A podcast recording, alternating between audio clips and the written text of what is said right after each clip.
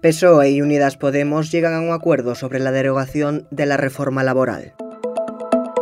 Soy Néstor Villamor y esto es Sumario de Tarde. Hoy es martes, es 2 de noviembre de 2021.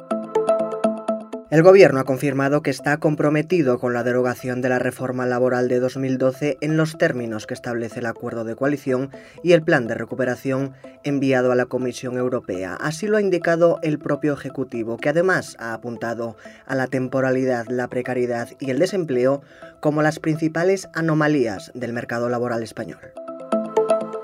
Un centenar de países, entre ellos los de la Unión Europea, se han comprometido a detener y revertir la deforestación para 2030. Para la misma fecha han pactado también reducir las emisiones de metano, uno de los gases más contaminantes, en un 30%. Ambos acuerdos se han alcanzado en el marco de la conferencia climática COP26, que estos días se celebra en Glasgow, pero eso sí, ninguno tiene carácter vinculante. Unidas Podemos avanza a marchas forzadas hacia la disolución. De ello están convencidos varios miembros y dirigentes de la plataforma consultados por The Objective. En tan solo 10 días se han escenificado acusaciones mutuas, falta de coordinación y lucha entre las familias que componen la coalición.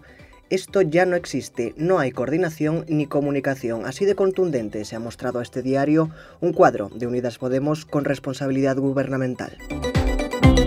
España ha sido este año el segundo país de la Unión Europea con más inversión en logística, solo superada por Irlanda. La inversión hasta septiembre ha sido de casi 1.700 millones de euros, un 157% más que en 2020. Son datos que han adelantado a The Objective fuentes de la patronal de logística 1. El aumento está directamente relacionado, según las mismas fuentes, con el incremento del comercio electrónico.